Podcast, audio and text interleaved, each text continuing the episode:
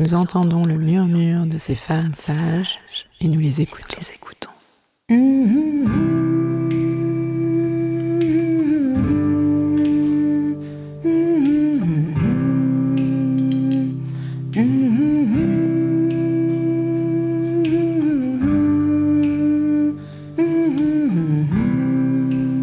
Elles sont gynécologues, sages-femmes, ostéopathes, psychologues, historiennes. Toutes œuvrent à leur façon en faveur d'une prise en charge globale de la santé des femmes.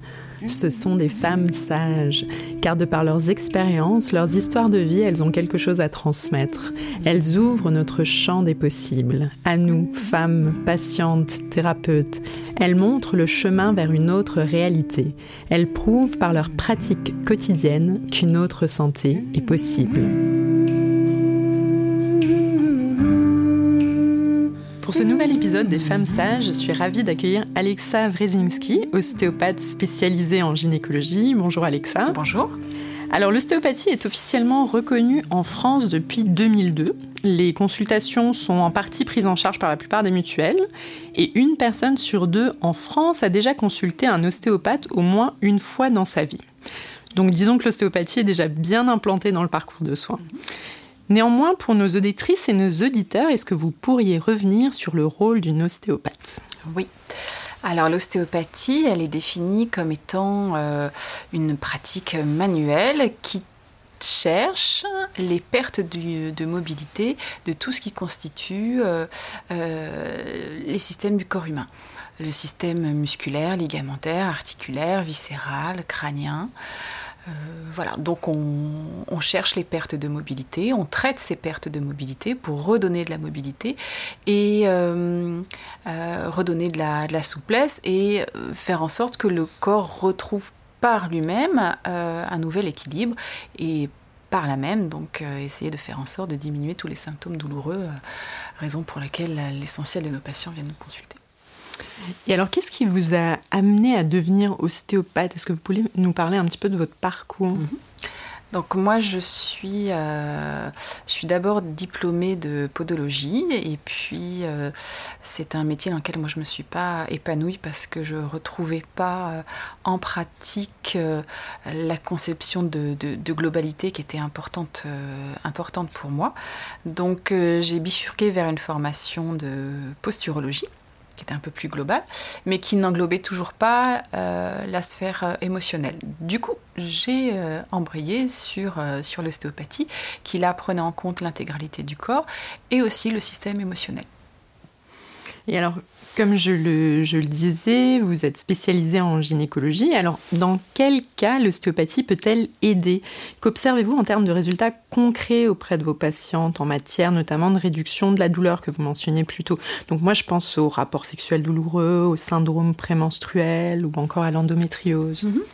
Alors, le. Euh, euh, moi, depuis quelques années, je travaille en, bon entendement avec le Centre des douleurs pelviennes euh, chroniques du, du CMCO, où donc je vois, des, je vois et j'accueille des femmes qui souffrent de tout un tas de douleurs chronique, plus ou moins aiguë, euh, présente depuis plus ou moins euh, longtemps.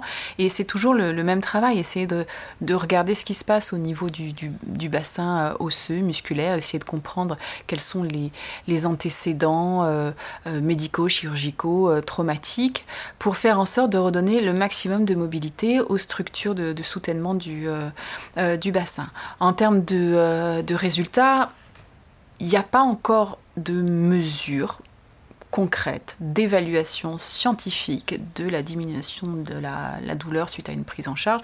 Mais voilà, moi j'ai une expérience, euh, une longue expérience clinique qui me permet de, croire en, en, l'ostéopathie, en tout cas en ma, pratique. Euh, donc effectivement, euh, c'est la prise en charge de femmes qui peuvent avoir de l'endométriose, qui ont été opérées ou pas opérées toutes ne sont pas opérées suivant l'importance des, lésions et des douleurs. L'endométriose, elle vient figer et bloquer vraiment sous nos mains, on sent des, zones d'accollement et c'est ce qui se passe quand, on, regarde des, IRM, on, voit toutes ces zones d'accollement et sous nos mains, c'est exactement la même chose. On vient donner de la, mobilité, de la souplesse, faire en sorte que toutes ces zones d'accollement eh ben, soient peut-être un petit peu moins collées, on ne les fait pas disparaître. Euh, le but du jeu, c'est de diminuer l'importance et la fréquence de survenue des, euh, douleurs. Donc, que ce soit des douleurs lors des rapports euh, sexuels, que ce soit des douleurs au moment de l'ovulation, que ce soit des douleurs au moment des règles, des douleurs digestives du système digestif bas, en fait, c'est toujours le même traitement. On redonne de la souplesse, de la mobilité, et, euh, d'un cycle sur l'autre, euh, on, voit comment ça, comment ça évolue. Et de toute façon, il faut une approche pluridisciplinaire, ça c'est fondamental. Mhm. alors, dans le champ de l'accompagnement toujours, on peut penser aussi au parcours euh, d'infertilité, hein, notamment en procréation médicalement assistée. Est-ce que là aussi, euh, euh, l'ostéopathie a sa place? Oui, bien sûr. J'ai la chance aujourd'hui de travailler en, étroite collaboration avec, avec quelques gynécologues spécialisés en, en procréation médicalement assistée, pour justement parce que très souvent on a des on n'a pas de cause à l'infertilité. Et, euh, l'accompagnement de ces, femmes est très, intéressant parce que moi, sous ma main, j'ai toujours une cause. Je trouve toujours quelque chose qui ne va pas. Alors, c'est toujours la même chose, ça ne s'explique pas scientifiquement, mais la perte de mobilité euh, d'un utérus, d'une trompe, d'un ovaire, euh, moi sous ma main je le, sens et, et j'essaie de lui redonner de la souplesse, de la mobilité, que ce soit pour pour favoriser des échanges euh, euh, hormonaux, lymphatiques, euh, artériels, veineux, faire en sorte que les ovaires fonctionnent au mieux de leur capacité, que les échanges, oui, tous les échanges sanguins se fassent au mieux de leur capacité, que la mobilité de l'utérus et l'épaisseur de l'endomètre, on, puisse augmenter ses chances d'avoir une bonne épaisseur et de faire en sorte que, eh ben, que le lieu de nidation soit de meilleure qualité voilà, c'est un travail que je fais au, quotidien et avec euh, de très beaux euh, résultats. Euh, oui, oui, en, vous entendant, je me dis aussi que ça doit être un accompagnement au long cours. Enfin, c'est un accompagnement c'est un accompagnement. C'est absolument pas des, séances au, j'allais dire au coup par coup. Non, c'est un, accompagnement. Le temps pour quelqu'un qui rentre en parcours de d'AMP, c'est un parcours long. Mmh. Et ça se fait pas en deux mois. Et euh, j'ai une moyenne de entre 3 et 5 séances, suivant, euh, suivant la problématique et suivant la prise en charge qu'il y a au, centre euh, d'AMP et, suivant le profil de la patiente et son historique personnel, bien entendu. Tout à fait. Et puis là, pour le coup, on est vraiment dans des situations qui demandent un accompagnement pluridisciplinaire. Hein. Non seulement pluridisciplinaire, mais avec une, j'allais dire, une grande proximité parce que c'est l'histoire de la patiente qui va, qui va me permettre, moi, de, de, de, l'accompagner euh, au plus près de, de ce qu'elle souhaite, et, et en l'occurrence pour, euh, pour l'AMP, le, fait de, devenir maman. Mhm. Et alors vous me disiez aussi que, enfin, et c'est un peu ce que vous disiez un peu plus tôt, c'est la douleur, c'est un peu comme un signal d'appel vers euh, vers autre chose. Alors comme si ce, ce symptôme, est-ce qu'il, comme s'il avait une vocation? C'est la vocation du symptôme. Le symptôme, il est, euh, euh, ce que vous disiez, c'est euh, effectivement un signal d'appel. C'est, voilà, occupez, occupez-vous de moi, et quelque chose ne va pas. Je ne sais pas quoi, mon corps appelle à l'aide. j'ai besoin d'être écouté, entendu, guidé, accompagné. Et hum, pour moi, le symptôme, c'est la manifestation physique d'une problématique psychique non élaborée. D'où le fait que moi, dans ma formation, j'ai un DU de, psychosomatique qui me permet voilà, d'interroger au-delà du symptôme, d'écouter la patiente dans ce qu'elle dit, dans la façon dont elle le dit, avec ses lapsus, son vocabulaire. Euh, certaines femmes n'arrivent pas à parler d'elles, mais par contre, elles parlent magnifiquement de leurs symptômes. Et là, il y a une richesse de vocabulaire et elles se dévoilent au travers de l'explication de leurs symptômes. Donc voilà, j'ai cette, euh, j'ai une écoute, euh, euh, j'ai mon oreille d'ostéopathe et j'ai mon oreille de psychosomaticienne qui me permet vraiment d'aller, d'aller écouter les non-dits.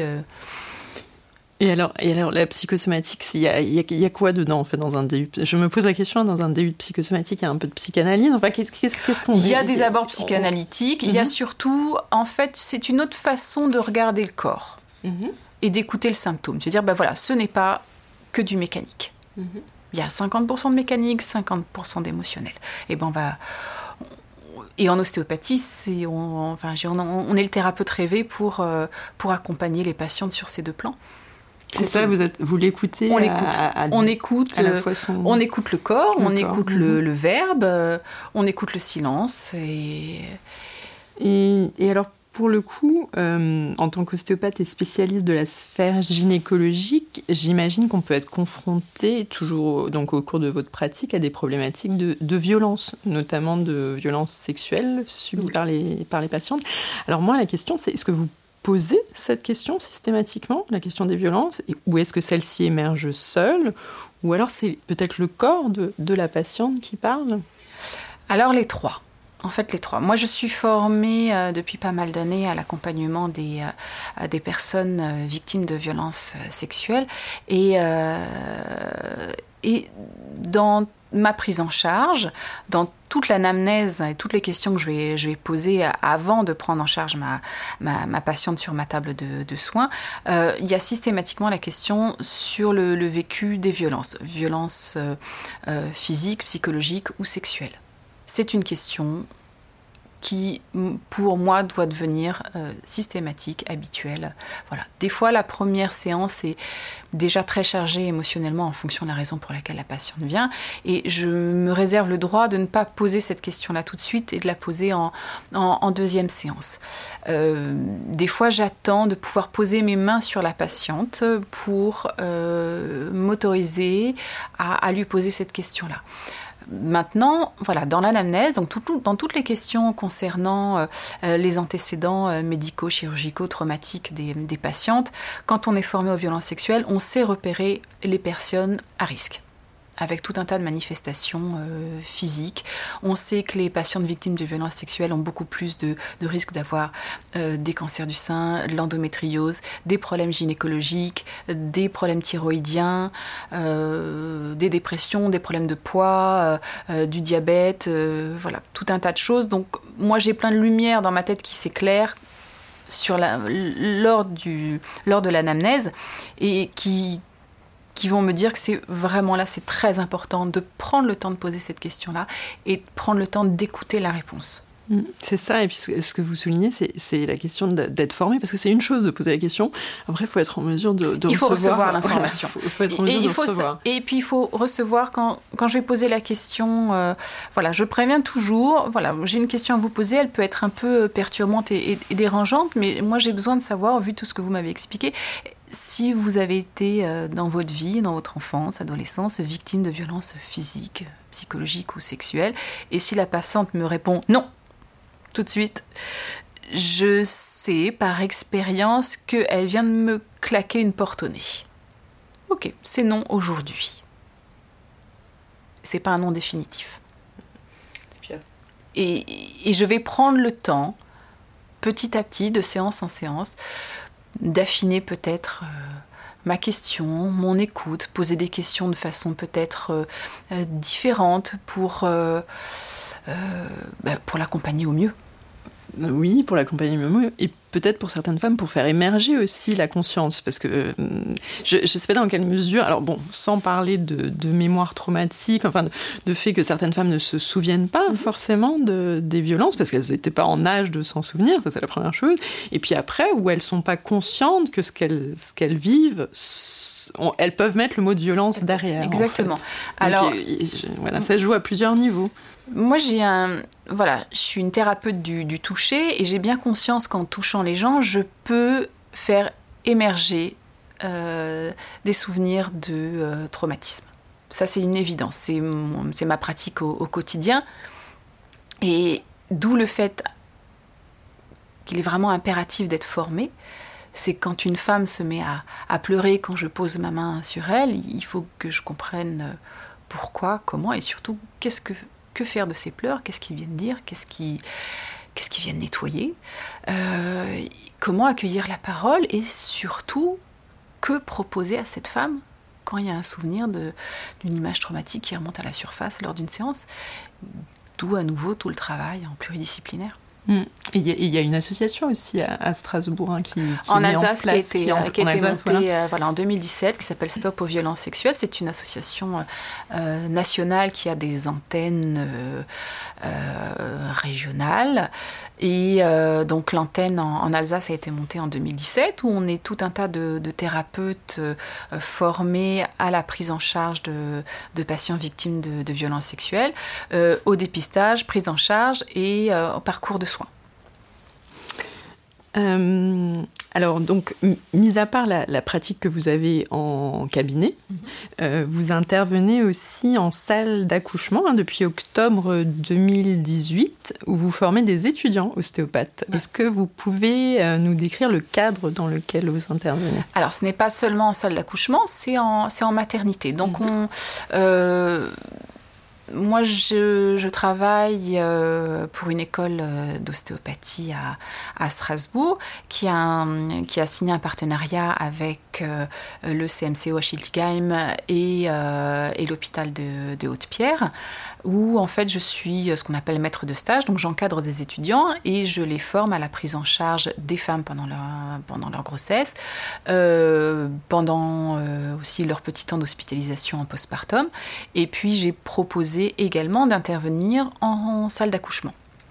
Ce qui n'existait pas jusqu'à présent, mais ben, justement, toujours dans cette idée de, redonner de la mobilité au bassin, de faire en sorte que peut-être le bébé puisse mieux s'engager dans, le bassin, euh, cheminer sans, trop d'obstacles. Voilà, j'ai proposé, j'ai proposé mes, services et ça a été, j'ai eu la chance que ce soit euh, favorablement accueilli et, euh, et voilà, j'ai, j'ai ce grand plaisir d'accompagner des étudiants depuis, depuis un an dans ces deux grandes maternités et c'est, c'est vraiment un très beau travail. Je, suis très heureuse de pouvoir le faire et de continuer à le faire euh, toutes les semaines.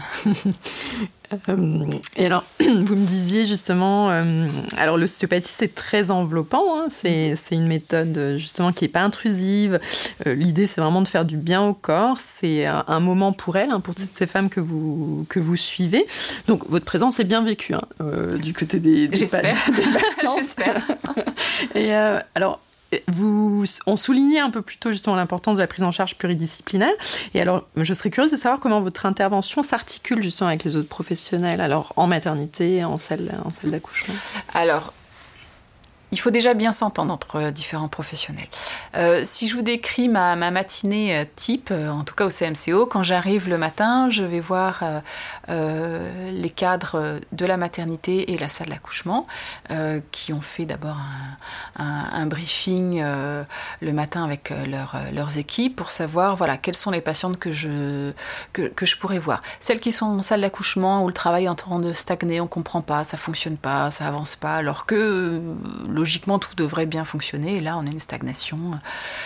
Ou, euh, ou qu'au niveau émotionnel, c'est un, peu, c'est un petit peu compliqué. Cette patiente se, plaint beaucoup, euh, soit de douleurs qui sont pas comprises, soit, euh, oui, bah, d'un, contexte émotionnel assez, assez difficile. Ou des femmes qui, après leur, un accouchement qui semble plutôt bien passé, se plaignent de douleurs, là non plus, qui sont pas, euh, qui médicalement on n'arrive pas à, comprendre, ou, euh, ou celles qui, ont, qui sont déjà repérées comme étant victimes de violences sexuelles, qui ont vécu de grossesses compliquées, difficiles, où elles ont vraiment souffert dans leur corps. Voilà, les, les, cadres le matin me disent, ben voilà, va voir telle, telle, telle personne, euh, elle se plaigne de ça, de ça, ou tiens, elle se plaint pas, mais ce serait bien de prendre soin de son corps donc c'est un travail pluridisciplinaire. Il y a euh, donc c'est euh, euh, il y a les sages-femmes cadres, il y a les sages-femmes qui travaillent en service aussi directement auprès auprès des patientes qui au cours de la matinée peuvent m'appeler en disant ben voilà écoute j'ai vu cette dame elle va pas bien elle est pas bien dans son corps il n'y a pas une douleur précise, mais elle n'est pas bien dans son corps. Est-ce que vous pouvez passer, lui faire une, une séance? Voilà, c'est un travail vraiment en étroite collaboration et, euh, j'ai la, chance que ces, que ces sages-femmes aient vraiment compris euh, non seulement la, pratique de l'ostéopathie, ce qu'elle pouvait apporter à ces femmes, le côté réconfortant euh, et le côté, oui, moment pour soi. Et alors pour le coup, vous mentionnez les, sages-femmes, et dans la salle d'accouchement, il peut y avoir, en maternité, les gynécologues, oui, et aussi vous en, vous Oui, oui, alors euh, ça a été, euh, euh, ça m'a pris un petit peu plus de temps, et je, je voilà, peut-être que moi aussi, j'étais pas forcément très très à l'aise à, l'idée de, voilà, de me confronter aux gynécologues, aux, obstétriciens, et puis finalement, je, je, les ai vus intéressés par mon approche, ma, ma pratique, et euh, et, aussi ma façon de regarder les choses sous un angle euh, ben, peut-être moins mécanique et, euh, moins habitué au fonctionnement purement médical. Donc euh, voilà, avec euh, plusieurs gynécologues, quand une femme vient euh, pour faire ce qu'on appelle une, une, version, quand le bébé se présente en, siège, et on lui propose de faire, voilà, sous contrôle échographique, tourner le, bébé. Moi, j'ai proposé aux, obstétriciens d'intervenir juste avant la, version pour détendre la patiente, faire un petit peu plus de place dans le corps. Déjà, voilà, c'est un moment, un moment agréable pour la, pour la patiente. Et voilà, j'ai là aussi cette chance qui, euh, qui fasse appel à moi à chaque fois que je suis, présente avant leur, leur, intervention. Ou quand, pareil, quand, quand ils ont été voir une patiente qui se plaint de, douleurs aiguës ou chroniques et, qui ne savent pas quoi faire, ils ont le réflexe de, de me proposer de, passer, en tout cas d'avoir mon, avis. Euh, et, euh, et, là aussi, j'ai eu la chance d'avoir voilà, une écoute bienveillante et et je l'espère sans, sans, jugement. voilà, je l'espère. Bah, la chance, et la chance pour eux de vous avoir, je, je, je et pour les patientes aussi. Euh, alors, je, je viens de, de terminer l'ouvrage Ostéopathie pathie intrapelvienne et arbre gynécologique, sexualité et identité. Hein. Alors l'autrice, Christine Michel Schweitzer, est sage-femme ostéopathe. Elle utilise depuis plus de 30 ans l'ostéopathie intrapelvienne afin, explique-t-elle, de débloquer physiquement et psychiquement des traumatismes hérités de l'histoire familiale. Alors c'est en quelque sorte la psychogénéalogie adaptée à l'ostéopathie gynécologique. Et de ce que je sais, vous la, vous la connaissez. Hein, vous avez notamment, voilà, vous avez notamment été formé par elle. Alors, est-ce que vous pourriez nous parler un petit peu du lien entre ostéopathie et arbre gynécologique? Alors, avec, vos avec voilà. Euh, moi, j'aime je, préfère l'appellation transgénérationnelle. Euh, c'est une approche, ce n'est pas que mon approche, c'est une approche que, j'utilise pour les femmes qui veulent faire ce, chemin de, découverte et de, et de parcours thérapeutique, essayer de comprendre voilà, en quoi leurs symptômes aujourd'hui euh, est hérité d'un système familial, de pratiques familiales, de, de souffrances. Euh, non verbalisée, mais transmise d'un point de vue transgénérationnel, euh, de stress lié à la sexualité, lié au fait d'être une femme et comment ça va se matérialiser dans le corps euh, de génération en génération. Donc c'est une écoute plus fine, plus ciblée du symptôme sur les trois générations au-dessus. Ah donc c'est ça, donc on peut hériter en fait de symptômes qui ont touché des femmes de nos lignées. Exactement, euh, c'est Dolto qui disait que euh, voilà, euh, une psychose pouvait, il fallait remonter à la quatrième génération pour comprendre la, la source d'une psychose. Moi, en, en ostéopathie gynécologique, je remonte volontiers à la troisième génération, comprendre voilà qui était la grand-mère Qu'est-ce qui s'est passé pour elle? Est-ce qu'elle a eu des, fausses couches, des avortements? À une période où on n'avait pas le droit de faire des avortements. Est-ce qu'elle a subi des viols de guerre? Est-ce qu'elle a, euh, perdu des bébés en, euh, couche? Est-ce que euh, comment elle était cette femme? Qu'est-ce qu'elle a vécu? Qu'est-ce qu'elle n'a pas pu quel deuil elle n'a pas pu faire, qu'est-ce qu'elle n'a pas pu dire, quel bébé elle n'a pas pu porter, quel bébé elle n'a pas pu enterrer, quel bébé elle n'a pas pu porter dans ses bras, quelle relation la sexualité elle avait avec son mari, avec euh, l'ennemi, avec qui vous voulez comment elle, euh, comment elle a transmis la, position de, de, femme de génération en génération. Et, souvent, la troisième génération, on est les dépositaires de quelque chose d'un secret, d'un non-dit, d'une souffrance. Et, souvent, on, les, enfin, j'imagine, on, ne les comprend pas forcément, puisqu'on n'a pas, on on n'a pas, la, clé. Ben, on n'a pas la clé, on n'a pas la grille de lecture. Et, voilà, moi, ma formation, elle m'a appris à, avoir cette grille de lecture. Hmm. Est-ce que ça me fait penser, est-ce que est-ce que on n'est pas justement dans des process, euh, notamment dans de la chronicité? Est-ce que là, ça peut pas être un signal d'appel C'est un signal d'appel.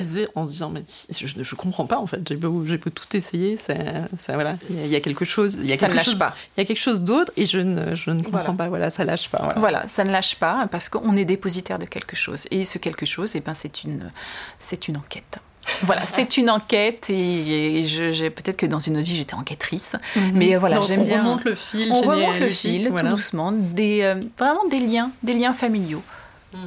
Alors, ce que j'entends aussi, et ce qui est plutôt une bonne nouvelle, c'est qu'on peut dénouer ça. Bien sûr. Donc, on peut, on peut se, on peut oui, se libérer oui. Une, fois que, une, fois que la, la, une fois que la vocation du symptôme est éclairée, il, disparaît Qui prend du sens, en fait. Oui, et que, mm. et que le, le, sens est amené à la conscience de la patiente.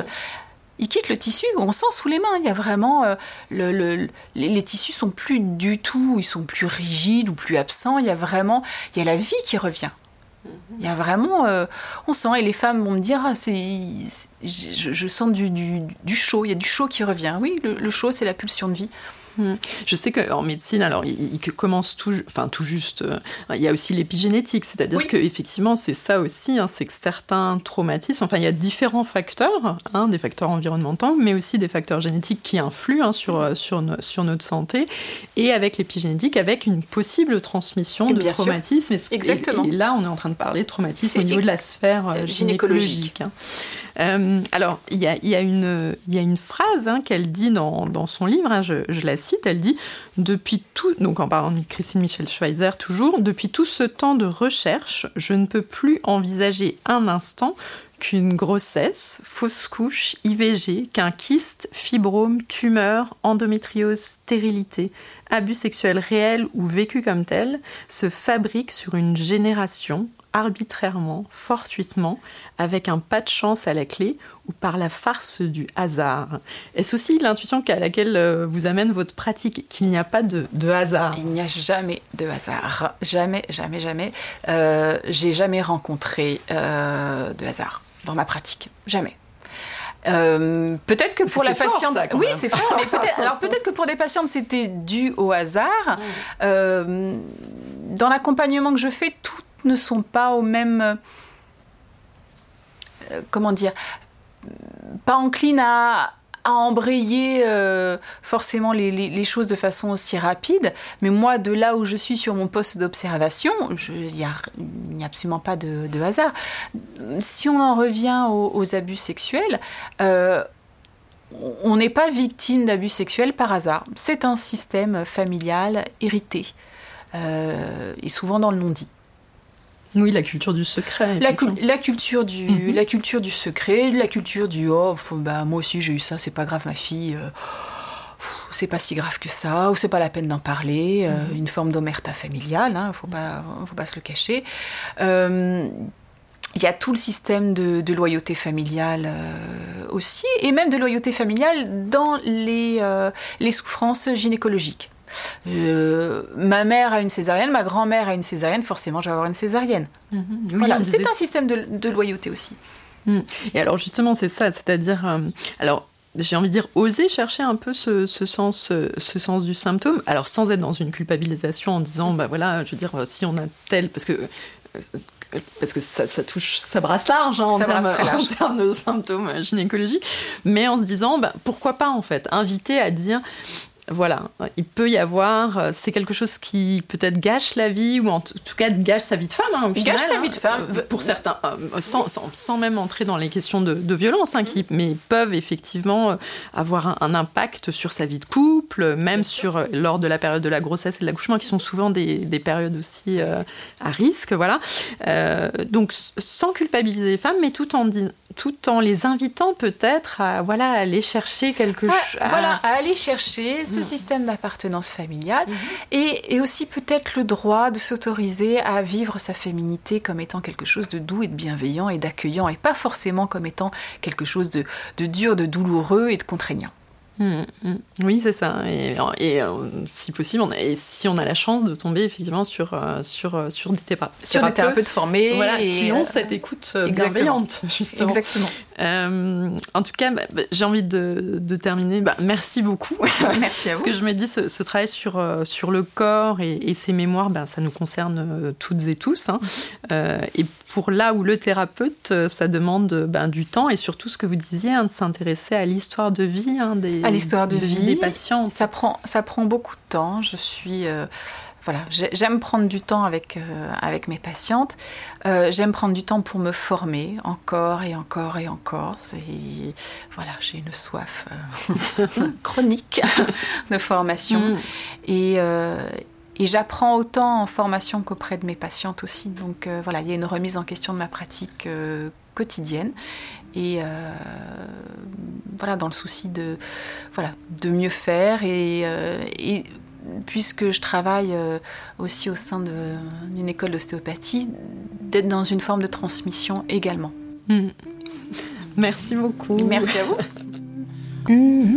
Les Femmes Sages est une émission réalisée par Mathieu Sisviller sur une musique originale de Noufissa Kabou et Emmanuel Simula. Tous les épisodes sont disponibles sur Spotify, Deezer et toutes les bonnes applications de podcast. Retrouvez-nous chaque mois pour un nouvel épisode et en attendant, prenez soin de vous. Mm-hmm.